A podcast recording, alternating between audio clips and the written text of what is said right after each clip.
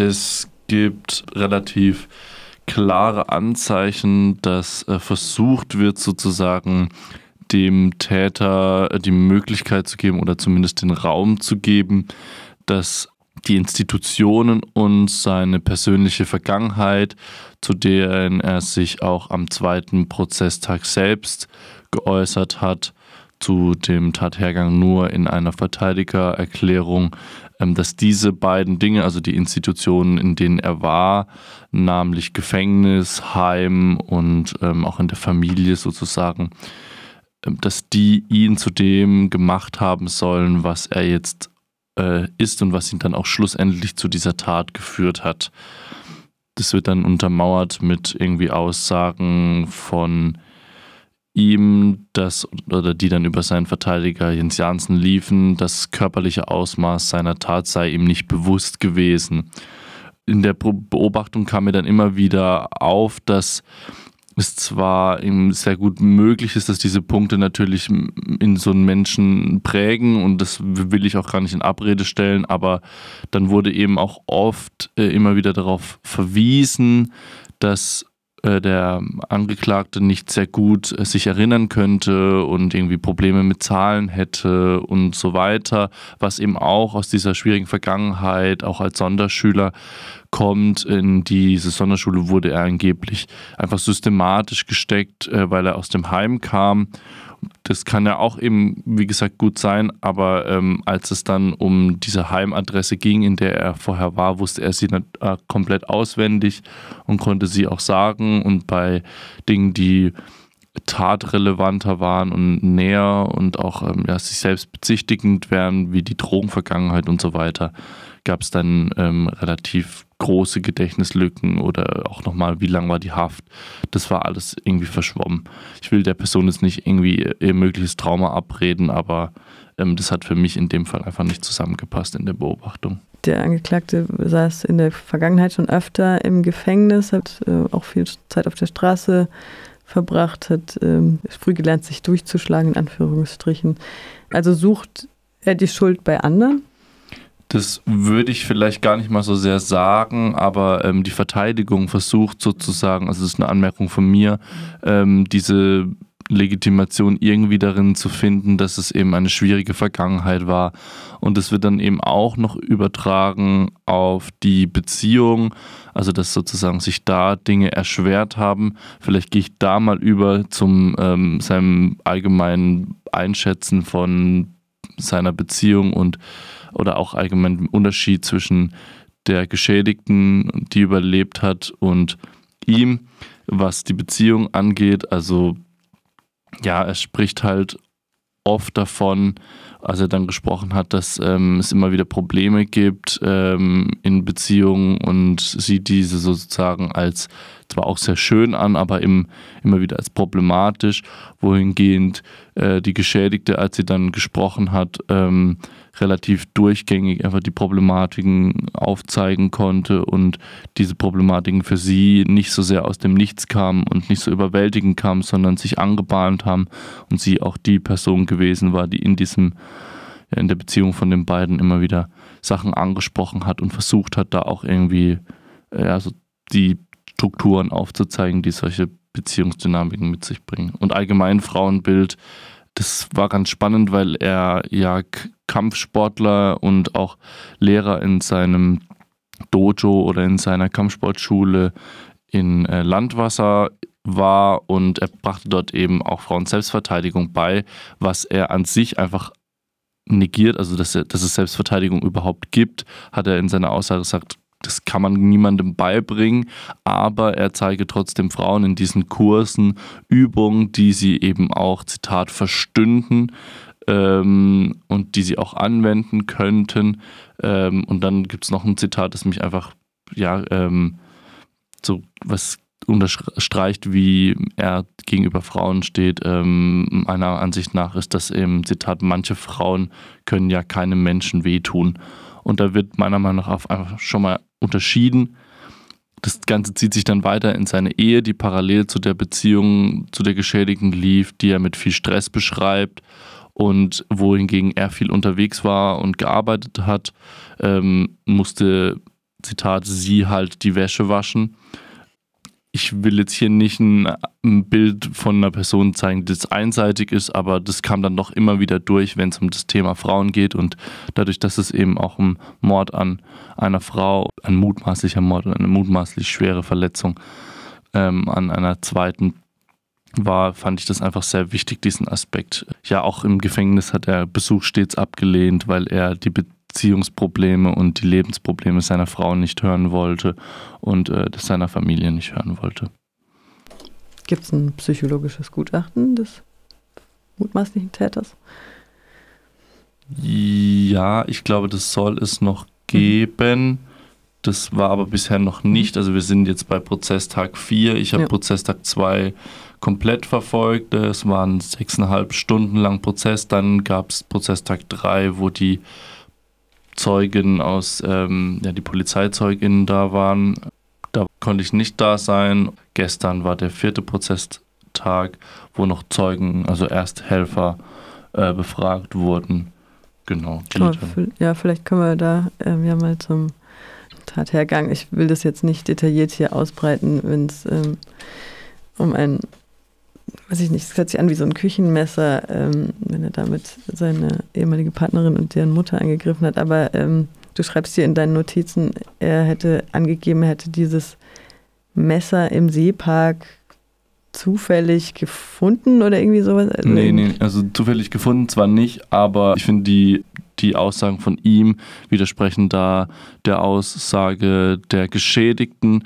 Also dieses Messer wird, so wie es durch die Aussagen auch von ZeugInnen, die äh, vor Ort waren, wahrscheinlich irgendwie diese acht Zentimeter lange Klinge, die auch bei ihm gefunden wurde, sein und ja gleichzeitig aber auch musste die irgendwie in einer Hülle oder so gewesen sein, so wie es bisher aussieht, weil alle Leute irgendwie ein gewisses ja, Schwinggeräusch oder ein gewisses aus der Scheide beschreiben.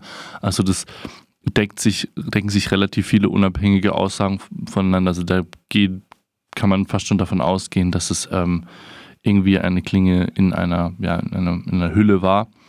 Genau dieses, warum dieses Messer mitgeführt wurde, ähm, war laut Verteidigererklärung über äh, Jansen von dem mutmaßlichen Täter, dass er sich nachts, wenn er oder morgens, wenn er im Seepark unterwegs ist, schützen müsse denn der Seepark sei bekanntlicherweise ein gefährlicher Ort laut ihm.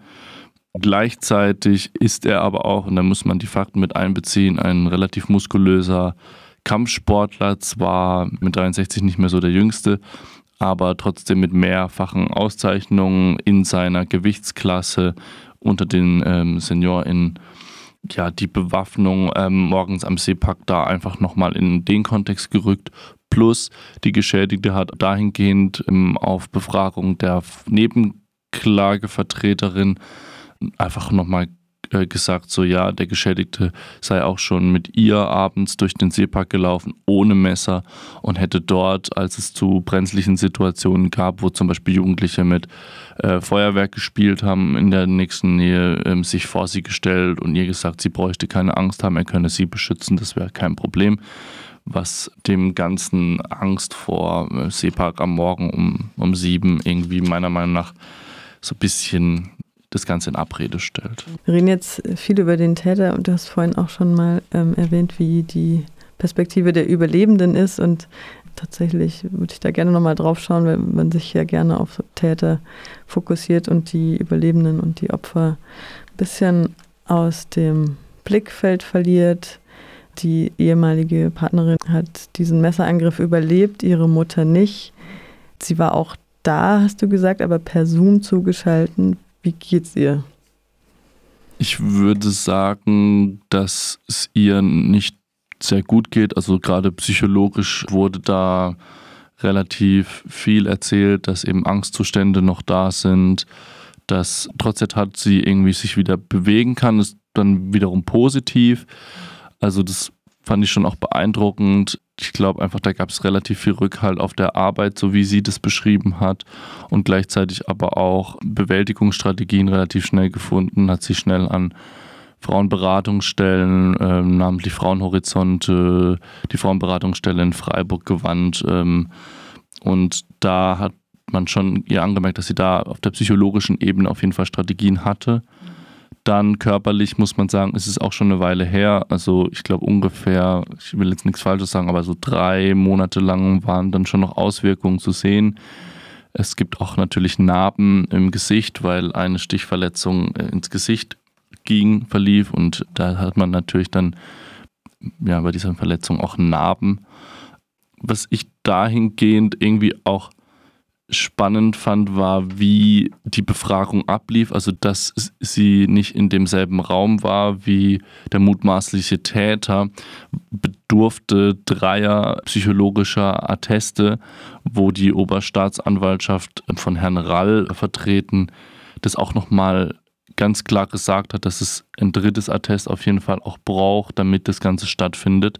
Und dem gegenüber steht aber dass ein Angeklagter in Strafprozessen einfach eine Erklärung abgeben kann und dann vom Richter und den, der Kammer und allen Verfahrensbeteiligten einfach befragt wird. Ich musste da auch beobachten, dass einfach dem ja, Angeklagten da sehr viel zugestanden wurde und sehr viel, ja nicht suggestiv gefragt, das will ich gar nicht sagen, aber so vorformuliert wurde, um ihm entgegenzukommen und das Ganze abnicken konnte, wohingegen ähm, die Geschädigte extrem akribisch befragt wurde über jegliche Körperposition zu allen Zeitpunkten dieser wahrscheinlich sehr traumatischen Tat.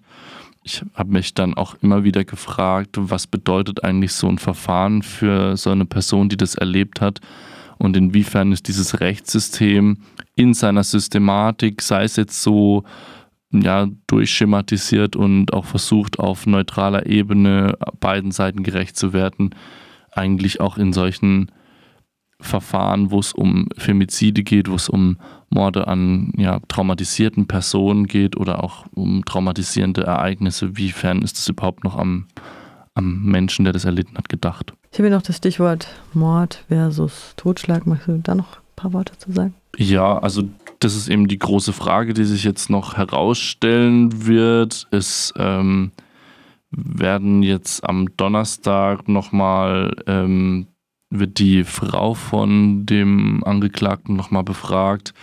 Es gibt ganz, ganz viele kleine Seitenaspekte, die eben dieses Thema aushandeln. Also wurde das Messer gehört, wie wurde zugestochen, wie penetrant war der mutmaßliche Täter in der Kontaktaufnahme.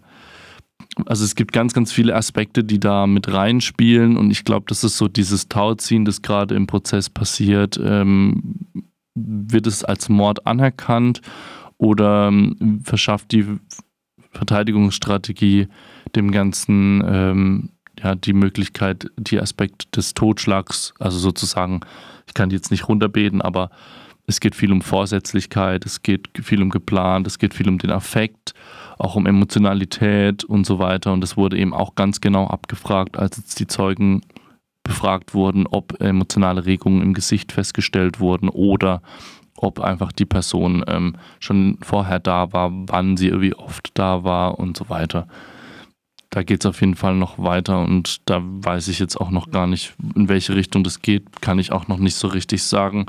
Ich meine, meinen Aussagen zufolge kann man schon raten, was ich so mitgenommen habe und wie ich das einschätzen will, aber ich bin ja auch nicht der Richter, ich beobachte das ja nur. Was wir auch beobachten und was andere Menschen, die sich ganz stark damit befassen, auch äh, immer wieder sehen, ist, dass das Strafmaß relativ gering ausfällt für gerade Männer, also wir sagen jetzt binäre Männer, die ihre ehemaligen oder aktuellen Partnerinnen töten oder versuchen zu töten. Vielen Dank für diesen Bericht, Flauschi, und wir hören wieder von dir. Es geht ja weiter.